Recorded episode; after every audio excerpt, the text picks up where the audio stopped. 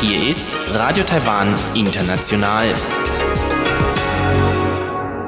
Herzlich willkommen zum halbstündigen deutschsprachigen Programm von Radio Taiwan International am heutigen Samstag, den 9. Februar. Am Mikrofon hören Sie Karina Rother und folgendes haben wir heute für Sie im Programm. Zuerst gibt es die Kulturhighlights der Woche. Darauf folgt Reise durch Taiwan mit Chiu Bihui und Elon Huang und die beiden nehmen sie heute mit auf einen Ausflug nach Zentral-Taiwan in den Bezirk Nantou in eine Ortschaft namens Shanlinxi auf über 1600 Meter Höhe. Nun zuerst die Kulturhighlights.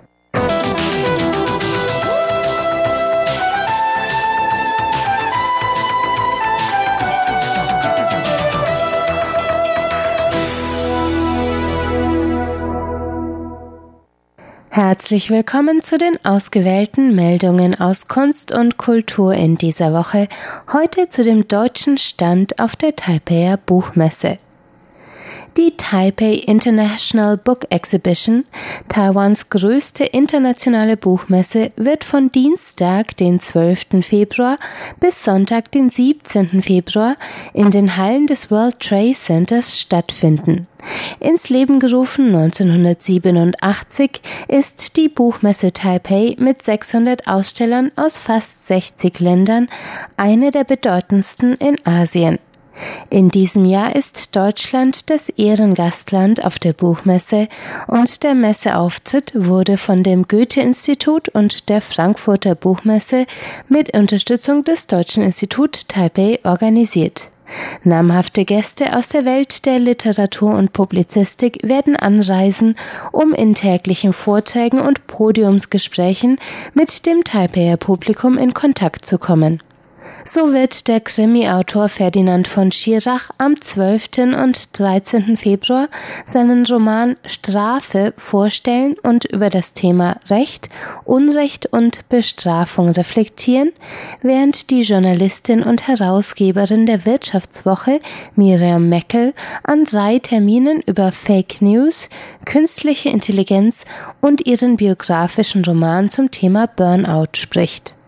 Der Satiriker Marc-Uwe Kling thematisiert die Automatisierung unserer Lebenswelt, während der Kinderbuchillustrator und Gryffalo-Zeichner Axel Scheffler mit Kindern Monster zeichnet und erzählt, wie sein weltberühmter Kinderbuchcharakter Gryffalo entstanden ist. Es stehen noch viele weitere prominente Namen aus Deutschland auf dem Programm, für das Gespräch jeweils gepaart mit namhaften Journalisten und Autorinnen aus Taiwan, die in ihren eigenen Werken zu einem ähnlichen Thema schreiben und so das Taipeier Publikum an das Werk der deutschen Gäste heranführen können. So spricht am Freitag, den 15. Februar, die Romanautorin Theresia Enzensberger mit der in Deutschland und Taiwan publizierten Autorin und Journalistin Jade Y. Chen über die unterschiedlichen Erfahrungen ihrer weiblichen Charaktere in ihren Romanen. Die Wissenschaftlerin und Direktorin der Stiftung Bauhaus Dessau, Dr. Bettina Bittner, ist im Gespräch mit dem Architekturprofessor Wang Wenji über die Frage, ob die deutsche Kunst- und Architekturbewegung Bauhaus von daoistischen Lehren und dem Denken des chinesischen Philosophen Lao Tse inspiriert wurde. Außerdem hat die Frankfurter Buchmesse für den 13. und 14. Februar einen zweitägigen Workshop für Verleger zusammengestellt, der in den Konferenzräumen der Buchmesse über die Chancen der digitalen Innovationen und Plattformen für den Buchmarkt informiert mit 13 geladenen Autorinnen und Autoren und vier bis fünf Veranstaltungen am deutschen Messestand täglich, zusätzlich zu interaktiven Aktionen und den Ausstellungen deutscher Verlage, bietet der Ehrengast Deutschland ein reichhaltiges Programm, um taiwanische und internationale Besucher an die Literatur und Publizistik Deutschlands heranzuführen. Das vollständige Programm ist auf der Website des Goethe-Instituts Taipei sowie auf der Website der Taipei International Book Exhibition zu finden, wo es außerdem reichlich Informationen über das weitere Programm der Taipeier Buchmesse in diesem Jahr gibt.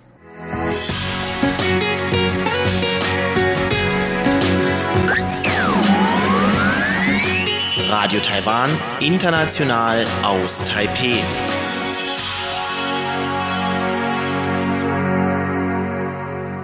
Weiter geht es mit Reise durch Taiwan, heute mit Chiu Hui und Elon Huang und die beiden nehmen sie mit auf einen Ausflug nach Shanlinxi im zentral-taiwanischen Bezirk Nantou.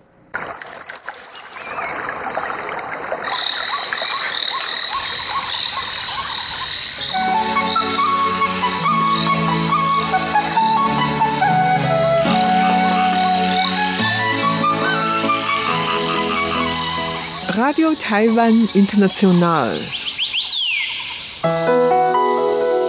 Reise durch Taiwan.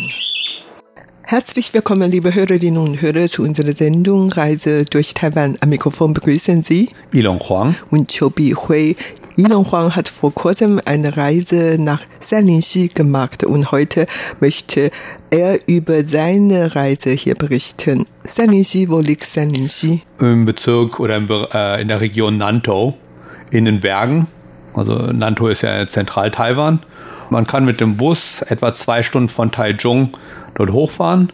Wir sind aber mit dem eigenen Auto gefahren und das eben das Besondere daran, es liegt halt in den Bergen etwa auf 1600 Meter über dem Meeresspiegel. Es handelt sich eher um so eine Bergregion. Da genau. kann ich mir gut vorstellen, das gibt bestimmt viele schöne Wälder und Wolkenmeer. Genau. Vielleicht sogar. Genau, also ähm, man kann dazu erstmal sagen, also es ist relativ gut besucht, also es ist relativ gut bekannt, aber kurz davor liegt noch ein etwas bekannterer Ort, der heißt Chito, aber man sagt, der ist inzwischen sehr überlaufen von Touristen und wenn man es ein bisschen ruhiger haben will, sollte man zum Shanlin Chi halt fahren.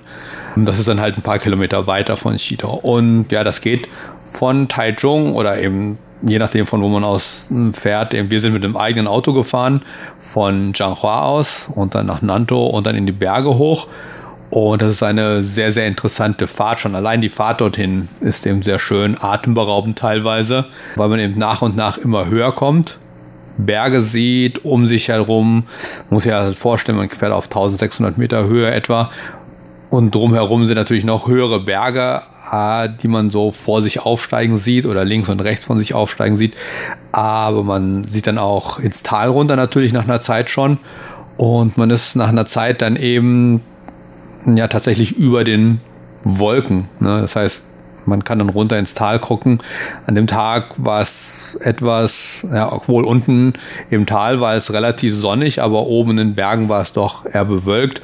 Und man konnte dann so rüber gucken und so über die Wolken gucken. Das war eben ein atemberaubender Anblick. Also sehr kurvig die Fahrt, sehr aufregend. Meinem Sohn hat es nicht so gut gefallen, die Fahrt, weil er eben im Auto leicht, äh, ihm leicht übel wird und es waren halt sehr, sehr viele Kurven tatsächlich da. Ja, er sollte ja vorher schon mal eine Pille nehmen. Das wird ein bisschen helfen, ja, ja denke ich mal. Ja, hätten wir, hätten wir dran denken sollen, aber. Ja. Mhm.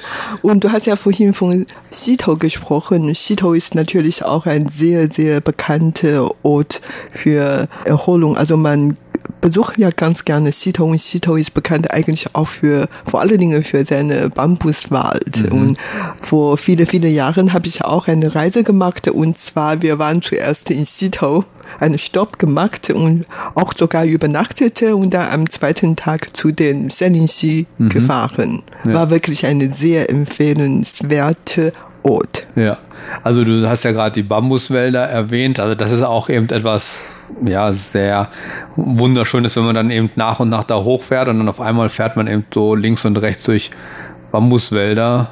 Und das Witzige da ist also mir schon vorher am Fuße oder bevor es dann richtig hochging, in den kleinen Orten immer wieder aufgefallen, dass es sehr, sehr viele Teegeschäfte dort gab.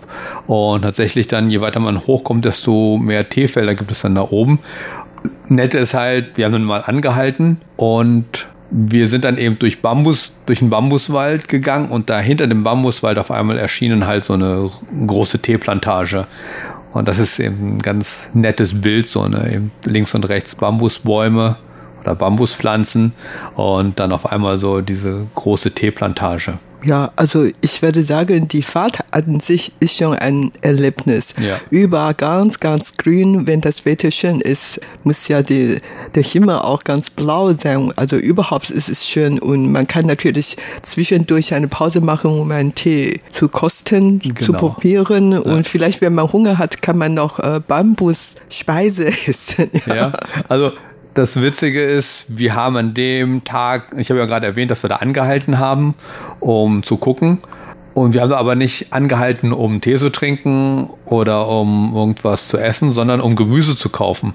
Und das Witzige ist, da oben auf, den Berg, auf dem Berg an dieser Straße, die eigentlich sehr eng und kurvig ist und schon auf hoher Höhe, schon vielleicht über 1000 Meter hoch schon, sind dann lauter Leute, die Gemüse verkaufen. Die Straße ist sehr eng, aber überall, wo so eine kleine Einbuchtung ist, steht da so ein typischer blauer Lastwagen, kleiner Lastwagen und verkauft dann Weißkohl oder Bambus und sonst irgendwas ne, und, und Mohrrüben und all sowas.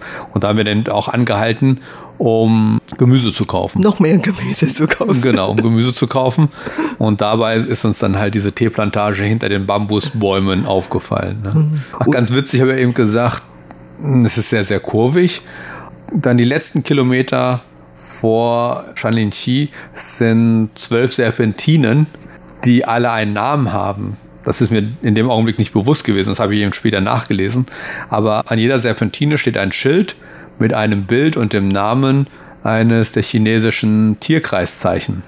Heißt, da steht auf einmal ein Schild mit dem Tiger, mit der Ratte, mit dem Schwein und so weiter. Also mit Drachen, was auch immer. Also Genau. es gibt insgesamt zwölf Tierkreiszeichen. Genau. Und da oben gibt es tatsächlich dann gerade zufällig so zwölf Serpentinen, die nach diesen Tierkreiszeichen benannt werden.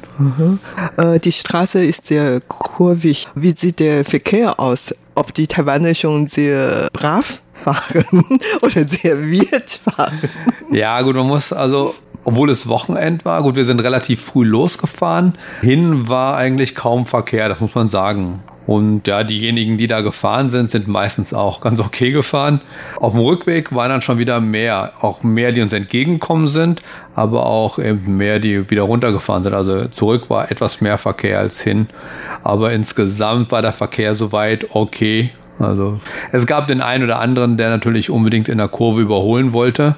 Aber ja. Obwohl die Straße so eng ist. Genau, und kurvig, aber ja, das war selten tatsächlich. Insgesamt war es ein ganz angenehmes Fahren.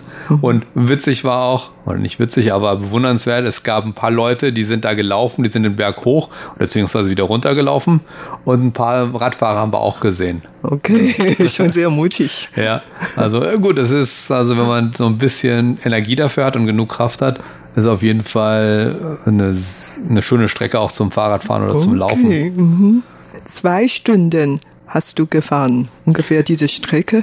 Ja, eine, etwas über eine, ja doch fast zwei Stunden tatsächlich. Von, also von Zhanghua, Yuanlin aus, genau, bis da hoch. Einen kurzen Verfahrer noch zwischendurch, aber so ungefähr zwei Stunden. Ja, die letzte Strecke, wie gesagt, das letzte Stück ist halt sehr, sehr kurvig. Man kann halt selten über 60 Stundenkilometer fahren. Das ist kurvig und eng. Und ja, ja, vor allem in meinem Alter, ich bin nicht mehr der Heizer. Und mit Familie und Schwiegereltern und so einem Auto, da fährt man dann auch schon eher Bisschen vorsichtig. vorsichtig. Genau. äh, ja. Gut, da oben fährt man, wie gesagt, man kann mit dem Bus von Taichung aus hinfahren oder man kann eben, wie gesagt, mit dem Auto, mit dem Fahrrad auch hinfahren. Und wenn man dann da oben ist, gibt es dann eben auch Parkplätze und so weiter. Allerdings, die muss man dann bezahlen. So. Ich habe dir nach dem Verkehrszustand dort gefragt, weil ich eigentlich sehr viele Erfahrungen gehabt habe. Also oft, wenn ich mit dem Busse fahren, dann die Busfahrer fahre, weil die jeden Tag vielleicht zwei, dreimal auf dieselbe Strecke fahren. Die können normalerweise sehr gut fahren und wir auch sehr wild fahren. Manchmal kriegt man wirklich Schrecken und allein die Fahrt kann wirklich wie so eine Achterbahn. Die Fahrt an sich ist auch ein Erlebnis. ja, das haben wir dann in dem Park selber erlebt. Ähm, Das war nur eine ganz kurze Strecke. Also wenn man in einem Park ist, von den Parkplätzen aus, dann kann man eben weiter in den Park hineingehen. Da gibt es halt viele Sachen, die man sich angucken kann und bewandern kann. Und ähm, man kann dann eben entweder selber zu Fuß in den Berg reingehen oder man kann eben die letzten zwei Kilometer oder drei Kilometer auch nochmal mit dem Bus, also so einem Shuttlebus da vom Parkplatz bis zum Endpunkt dort fahren. Ähm, und ja, die Busfahrer, das war eben auch relativ kurvig und relativ eng mit Bäumen und, und Felsen. Und da waren die Busfahrer auch schon gut mutig. Also, ist, da muss man als Fußgänger, weil viele sind ja auch zu Fuß da lang gegangen und so weiter. Und ja, mein Sohn wollte auch da ein Stück zu Fuß laufen, dann bin ich halt mit ihm da so lang gelaufen und da muss man als Fußgänger schon selber aufpassen. okay, ihr seid wann denn nachmittags zu Senichi angekommen? Oder? Nee, gerade so richtig zur Mittagszeit. Zur Mittagszeit. Ja. Dann die erste Aktion ist das Essen oder, genau, oder Check-in ins Hotel. Genau, natürlich. Ja, wir haben nicht dort übernachtet, das kann man Aha. auch. Ähm, es gibt dort ein oder zwei Hotels und auch Blockhütten. Und dann je nachdem, wie groß das Zimmer ist oder wie viele Personen man ist, gibt es da eben Zimmer und Blockhütten so von 90 bis 200 Euro die Nacht. Sehr billig ist das nicht. Nee, billig ist das nicht. Ähm, gut, wenn man eben mit mehreren Leuten sich das teilt, geht das dann auch schon wieder. Aber ja, das ist nicht unbedingt so billig. Aber ähm, gutes Angebot ist, habe ich da ein Schild gesehen, wenn man einen ganzen Monat dort oben bleibt in einem Hotel, kostet es nur 2000 Euro. Umgerechnet etwa 2000 Euro. Ja. Ich weiß zwar nicht, wer da unbedingt einen ganzen Monat sein will, aber vielleicht eben jemand, der da oben trainieren will oder so Trainingslager. mit der ganzen Familie. So, mit der ganzen Familie, ja. Aber auf jeden Fall, ja, Hotel gibt es da auch und so, aber wir sind nicht eingecheckt, weil wir am Nachmittag wieder zurückgefahren sind. Aber wir haben dann natürlich gleich Mittag gegessen. Mhm. Ja. Was habt ihr denn gegessen? Viele Bambusgerichte? Ja, tatsächlich. Also in dem Hotel gibt es dann eben immer so für 250 NT also es gibt verschiedene Stellen, wo man was essen kann. In dem einen Hotel, wo wir waren und dann was gegessen haben, da kann man für 250 NT pro Person, äh, 8 Euro. etwa 7 Euro, ja, gibt es dann fünf verschiedene Gerichte, eine Suppe und noch Obst zum Schluss. Letztes Mal, als wir da waren, da gab es ein Gericht mit Krabben, ein mit Weißkohl und dann einen mit Bambus und irgendwas mit Fleisch noch und Reis gab es natürlich auch und dann das fünfte Gericht habe ich jetzt aber vergessen. Mhm. Ähm, aber dann eben noch eine Suppe dazu und Obst. Also schon sehr günstig und naja. vor allen Dingen gehe ich davon aus, dass der Bambus und Weißkohl bestimmt vor Ort Genau, kommen. ja. Der wurde ja, wie gesagt, auch auf der Straße verkauft. sehr schön. Ja. Und dann seid ihr Spaziergang genau, gegangen. Genau, also da gibt es dann in diesem Park gibt es dann verschiedene Sachen, die man machen kann das, was allen empfohlen wird, ist erstmal bis zum Ende des Parks zu gehen oder bis zum ja, ähm, relativ leicht begehbaren Ende des Parks zu gehen. Da ist dann ein Wasserfall, der Songlong Wasserfall mit einem kleinen Teich davor und äh, einer Höhle davor und da kann man umher spazieren, unter dem Wasserfall auch durch oder am Wasserfall vorbei und so weiter. Und äh, das ist sehr, sehr schön. Also kann man dann eben, habe ich ja gesagt, eben, da kann man mit dem Bus hinfahren oder eben zu Fuß. Und zu Fuß kann man dann entweder auf dem asphaltierten Weg, auf dem auch der Bus fährt, oder auf einem der zwei oder drei verschiedenen Wanderpfade, die so an der Seite da vorbeigehen. Und ähm, ja, meine Schwiegereltern sind dann mit dem Bus gefahren, wir hoch auch mit dem Bus, aber zurück wollte mein Sohn dann eben laufen, dann bin ich halt mit ihm dann gelaufen und meine Schwiegereltern sind mit dem Bus zurückgefahren.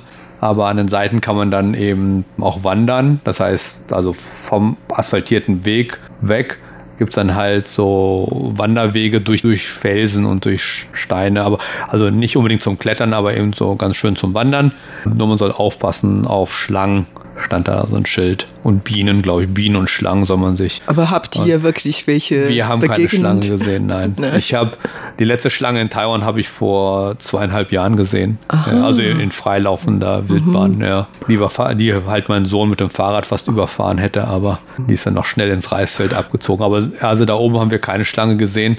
Ich weiß noch nicht, ob es um die Jahreszeit für eine Schlange zu kalt ist, dass sie dann so ja, umherläuft. Ich weiß nicht genau, aber ich kenne mich damit nicht so aus. Aber auf jeden Fall haben wir keine gesehen, aber die Schilder waren da.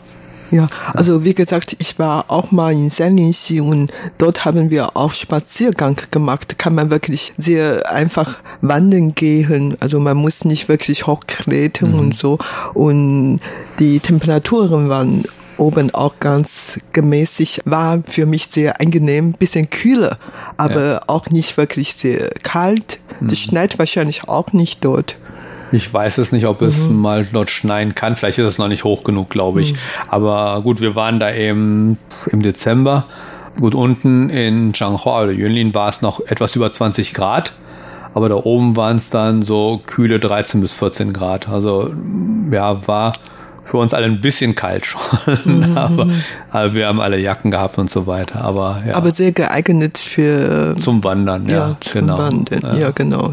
Du hast vorhin von dem Teich gesprochen. Mhm, genau. Ja, da ist halt, das ist ja mit einer der Attraktionen, sage ich mal, oder was man sich so gerne anguckt, eben der Wasserfall mit einer kleinen Höhle davor oder darunter und davor dann so einen kleinen Teich, wo der Wasserfall eben rein, äh, rein sprudelt oder reinfließt. Ja, da kann man dann auch durch den Teich spazieren. Da sind dann halt so Steine und Felsen reingelegt, dass man da durchgehen kann. Eine kleine Brücke darüber und all so weiter. Das ist also sehr, sehr malerisch insgesamt. Ähm, interessant war dann etwas, da auf dem einen Wanderweg da am Teich vorbei. Der liegt etwa drei Meter höher als der Teich. Und auf diesem Wanderweg neben dem Zaun lag ein riesen Holzblock, der war ungefähr so groß wie unser Schreibtisch hier im, im oder unser Arbeitstisch hier im Aufnahmestudio. Und mit dem Holzblock hat es so eine besondere Bewandtnis. 2009, vielleicht erinnert sich auch der eine oder andere Hörer noch, kam es hier zu einem sehr schweren Taifun mit viel, viel ja, Regen und Erdrutschen und so weiter. Und das hat auch die Gegend dort beeinträchtigt. Und ähm, in der Gegend fielen, glaube ich, an einem Tag etwas über 1000 Millimeter Wasser oder Regen. Und dieser Teich da, an dem wir standen oder von dem ich gerade rede, der stieg dann eben auch um, ich glaube, viereinhalb Meter an und hat diesen Holzblock, den ich da eben erwähnt habe, vom Ufer hoch auf den Wanderweg gespült. Und so liegt dieser Holzblock jetzt heute noch dort als Erinnerung an diesen, an den Taifun Marokat oder Marokot. Mhm. Ja, also du hast ja vorhin von 1000 Millimeter am Tag gesprochen und tatsächlich, das ist wirklich eine große Unmenge. In Deutschland hat jährlich vielleicht nur 800, 900 Millimeter und kann schon am einen Tag in Taiwan so viel regnen mhm. an dieser Stelle. Das ist ja. furchtbar. Ja, das kann natürlich, kann man sich vorstellen, was das dann für Auswirkungen haben kann. Ich meine, wenn man sich dieses Bild da vor Augen hält, da ist so ein Teich, der ist halt normalerweise drei Meter unter diesem Wanderweg und dann durch diese Überschwemmung oder durch dieses viele Wasser steigt der Teich so hoch, dass er eben diesen drei Meter hohen ja gut, einige Leute, die so an Flüssen leben in Deutschland oder so, äh, haben das auch schon das eine oder andere Mal erlebt. Aber eben, das hat eben so viel Kraft auch, dass es so einen riesen Fels, äh, Holzblock dann so äh, über den Zaun spülen kann auf den Wanderpfad. Ne? Das ist schon beeindruckend oder erschreckend teilweise. Aber nach der Naturkatastrophe ist die Landschaft wieder schön ja. geworden. Malerisch hast du vorhin beschrieben. Genau, also das ist wirklich malerisch da oben. Das ist Felsen, Berge, Wasser. Also das ist das sind ja eigentlich so die Komponenten, die man braucht, um eine malerische Wanderlandschaft auch so herzustellen. Ne? Und wie gesagt, man kann halt zu diesem Wasserfall mehr spazieren, aber wenn man mehr noch fitter ist und so weiter, kann man auch hinter dem Wasserfall weiter klettern. Da muss man dann tatsächlich ein bisschen bergauf klettern und kann dann weiter und findet dann noch andere schöne Gegenden da hinten, andere Wälder, andere Bäche und so weiter, andere Bäche, ja. Mhm. Ja, klingt wirklich sehr schön. Genau. Und das Interessante, gut, wir sind ja jetzt schon 1600 Meter hoch. Das heißt, wir haben auch noch eine andere Vegetation als hier unten in Taipei zum Beispiel oder eben auf Meereshöhe. Hier unten haben wir eben diese tropische, immergrüne Vegetation. Aber da oben ist die Vegetation eben sehr, sehr ähnlich zu der, die man vielleicht aus Deutschland kennt. Und das heißt, im Herbst werden da die Blätter eben bunt und im Winter fallen sie dann ab. Und ähm, wir haben das dann eben auch erlebt. Da waren dann eben so diese es war auch schon ein bisschen kühl, wie gesagt, 13, 14 Grad. Und dann ähm, waren diese ganzen Bäume ohne Blätter dort. Und das hat so ein bisschen, ja, ein winterliches Gefühl gegeben. Ja, also solche Landschaft kann ich auch sehr gut genießen. Also jedes Mal erinnert mich wirklich dann an Deutschland. Ein bisschen kühler und frische Luft. Und wenn am Teich, dann hört man noch diese Wassergeräusche und was auch immer. Schöne Landschaft. Das, das, das nächste Mal fahren wir da hoch und nehmen Glühwein mit. Ja, gut. Wirklich anders als in der Stadt Taipei, ne? in ja. einer großen Stadt mit viel Verkehr, Abgas und so.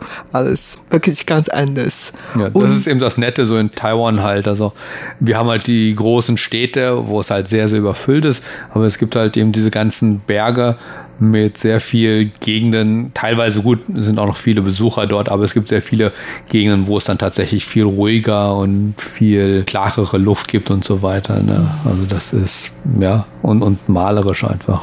Und ihr habt dann diesen Teich besucht, sozusagen und kleine Wanderungen gemacht mhm. und dann seid ihr schon direkt zurück? Ja, gut, wir sind halt mit unseren Schwiegereltern unterwegs gewesen und, und die sind halt noch ein bisschen älter und oder schon ein bisschen älter und da kann man nicht mehr ganz so weit laufen. Wir sind dann wieder zurück, aber eben mit einmal, was ich noch sagen wollte, was mir gerade einfällt, in diesem ganzen Park sind sehr viele so Spuren von Ureinwohnern, Totenpfahl, andere Holzschnitzereien und auch sehr viele Erklärungen zu ihrer, zu den Traditionen, zum Beispiel über die Regenbogenbrücke und so weiter.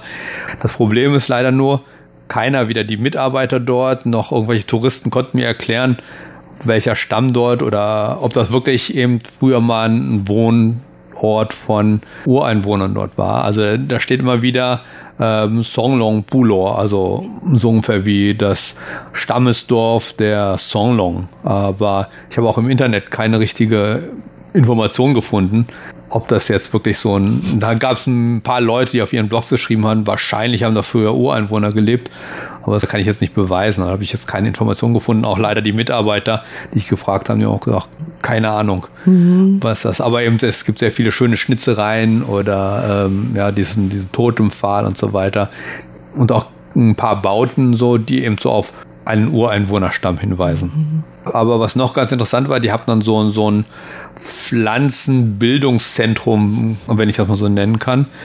Und da war eben unter so einem, wie ein riesen Gewächshaus, waren da halt ganz, ganz viele Pflanzen ausgestellt und benannt und, und erklärt, was das für Pflanzen sind und so weiter. Ne? Das mhm. heißt, man hat einmal so die wilde Natur dort, die man sich angucken kann und vielleicht gar nicht weiß, was das für Pflanzen sind.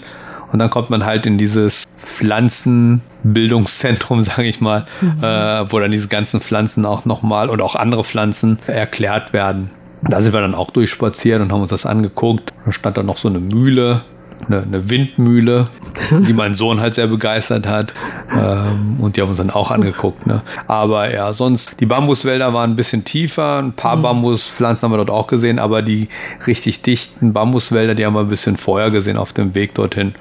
Und sonst eben viele so Vegetation, die einen tatsächlich so ein bisschen an europäische Vegetation erinnert. Die ganze Reise scheint sehr angenehm zu sein und auch sehr einfach zu sein mit den älteren Leuten oder mit Kind. Genau. Also im Sohn. Prinzip, glaube ich, ist es für jeden was. Also wie gesagt, wir waren mit unseren Schwiegereltern und mm, meinem Sohn. Mein Sohn ist leider tatsächlich etwas fitter als ich.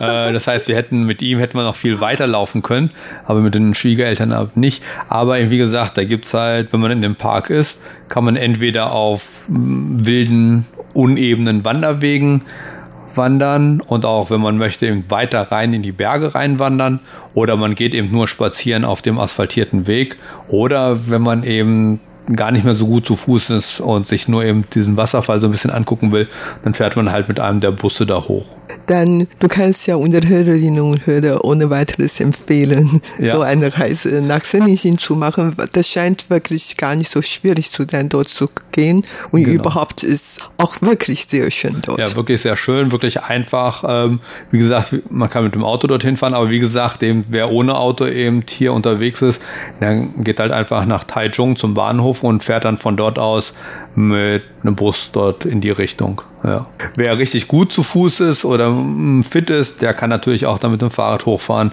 wie ich gesehen habe. Wenn man es will, kann man so dort ein Monat bleiben. Genau. Da bekommt man Rabatte. Richtig. Und, ja, dann, gut, da kann man jeden Tag dort laufen, ne? hoch und runter laufen und auch ein bisschen weiter in die Berge rein und trainieren. Auf der hohen Höhe jeden Tag laufen ist bestimmt auch nicht schlecht. Okay, vielen Dank für deinen Bericht. Das war's für heute in unserer Sendung Reise durch Taiwan. Vielen Dank für das Zuhören. Am Mikrofon waren Ilon Huang und Chobi Hui. Und damit sind wir am Ende des heutigen halbstündigen Programms von Radio Taiwan International am Samstag, den 9. Februar. Das Gehörte finden Sie wie immer auch im Internet unter www.de.rti.org.tv. Außerdem sind wir auf Facebook unter Radio Taiwan International Deutsch vertreten. Am Mikrofon hörten Sie heute Karina Rother. Vielen Dank fürs Einschalten. Ich sage Tschüss und bis zum nächsten Mal.